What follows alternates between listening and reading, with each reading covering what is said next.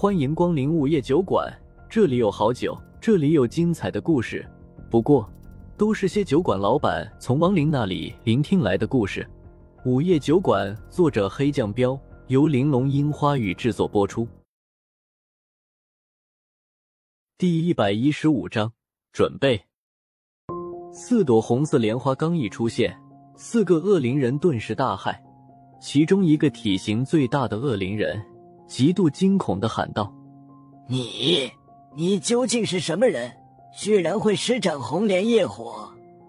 风正苏没回答他，盘腿坐在地上，右手竖在胸前，开始念道：“轰吧你吧咪轰轰轰！”随着他的呢喃般的念出咒语，四朵红色莲花瞬间就将四个天级恶灵人包裹了起来。啊他们想逃。然而，红色的莲花就像是拥有极大的吸力一样，将他们牢牢的吸在了莲花内，任凭他们怎么挣扎，都逃脱不了莲花的范围。下一刻，一股让人心悸的红色火焰就从莲花的花瓣上冒了出来。那红色的火焰一出现，周围的建筑陡然间就结起了一层冰花，而且旁边的白三娘、谢无虞，还有莫小小，甚至躲在远处的李水儿。都感受到了一股冰冷刺骨的感觉。四个恶灵人身上的圣衣缓缓的开始碎裂，不一会儿的功夫，他们身上的圣衣就碎成了一片一片的。紧接着，他们的身上就冒出了团团黑气，这让他们四个顿时痛苦的惨叫了起来：“你们连下地狱的资格都没有，就在这里化为灰烬吧！”风正苏眼神一凝，然后伸手一指，红色的火焰立刻变大。四个天级恶灵人瞬间就变成了焦炭，咔嚓一声，他们就在红莲中彻底变成了一堆灰烬。感受到他们的气息变小时，风正苏手掌微微一动，收，四朵红色的莲花便缓缓没入了地下。领导死了，剩下的那些恶灵人看到这一幕，顿时吓得想要跑出灵院，一个都别想逃。剩下的恶灵人。实力最高的也就地级，白三娘身形一动，就来到其中一个恶灵人的身前，然后手起掌落，砰的一声，恶灵人就会爆成一团血雾。变成黑猫的谢无虞也不含糊，喵叫一声，就挥起爪子将一个恶灵人拍得四分五裂的。再加上隐藏在暗处的李水儿，不停的射出断魂箭，一箭射爆一个恶灵人。不一会儿的功夫。在场的恶灵人就全部消灭干净了。解决完所有的恶灵人以后，众人纷纷集合到风正苏的身边。李水儿显得十分惊讶的道：“没想到你连红莲业火都能施展。”风正苏笑笑道：“红莲业火并不算什么，只是正好能克制他们的声音。”哼，都不给我出手的机会，你们也太厉害了。一旁的莫小小有些不满意的闷哼了一声。风正苏说了莫小小一句：“你就别发牢骚了。”然后又皱眉道：“灵院的恶灵人虽然解决了，但是真正的头目却跑了。”听到这话，众人一愣：“真正的头目？”风正苏点点头：“你们没发现吗？全都是恶灵人，一个妖魔都没有。”“对啊，那些鼠妖跑哪里去了？”谢无虞恍然道。风正苏叹了一口气：“最大的那个头目。”是一只非常狡猾的硕鼠，它早就离开了晋城。姐夫，你是怎么知道的？莫小小好奇的问。风正苏道：“红莲业火在焚烧那四个恶灵人的时候，我看到了他们的记忆。他们恶灵化之前，搜刮的民脂民膏半数都供奉给了那只硕鼠。真可惜，让他给跑了。”白三娘感慨道。风正苏苦笑道：“也怪我做出决定太晚了。不过算了。”跑得了和尚跑不了庙，大灾变以后再收拾他也不迟。那我们现在该做什么？谢无虞伸出一只爪子舔了舔，问。风正苏眼神微微一凝：“抄家，抄家。”众人一愣，不明白风正苏的意思。风正苏指了指灵院里的房子，硕鼠只是卷跑了一半，但是仍然有一半被恶灵人留了下来。现在。就让你们见识见识晋城真正的富豪吧！说着，他就走进了其中一间房子。房子外表看很普通，但是进了房间一看，就变了。装修风格虽然看着挺简朴的，所有的家具看着也都很普通。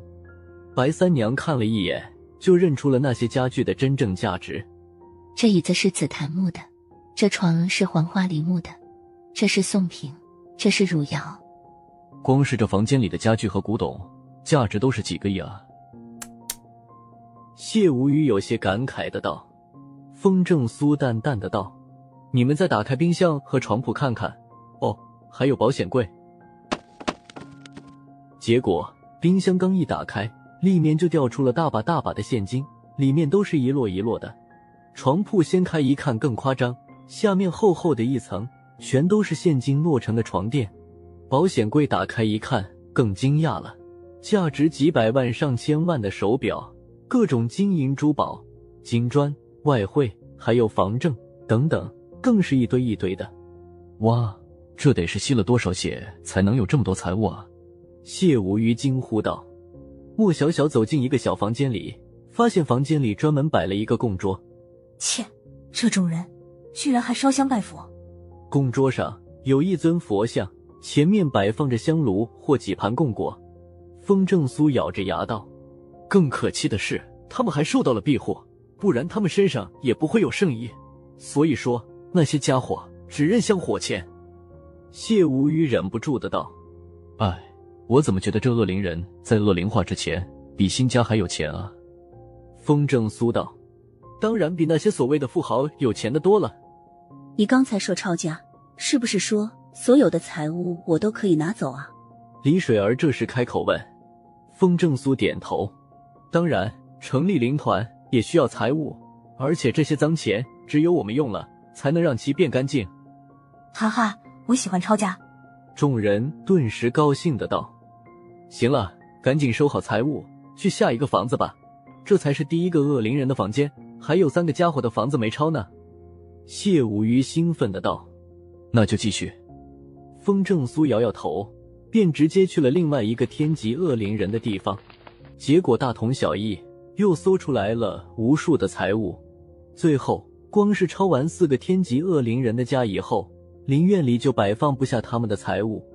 风正苏看着灵院里堆得跟小山一样高的财物，问白三娘道：“白姐，怎么样？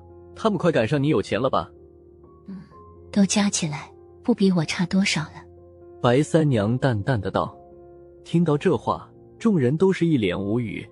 感情整个晋城最有钱的是白姐啊，没办法，她手里可是有着一个国的财物的。”李水儿看着堆积如山的财物，蹙着眉头问：“这么多的财物放哪里去啊？”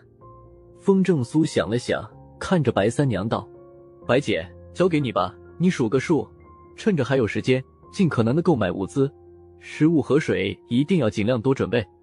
白三娘点点头，好吧。风正苏目光转向莫小小和李水儿，你们两个就暂时跟着白姐吧，她一个人忙不过来。嗯，俩人互相对视一眼，点了点头。还有不到十天的时间，想要完成第一步计划，购置大量物资是必须的，不然大灾变的前期混乱时期，那些普通人根本没法度过。想了想，风正苏又叮嘱了一句：“剩下的时间，白姐你们除了购置物资，别的事儿就不用操心了。”谢无虞跳到风正苏怀里问：“咱俩去干啥？”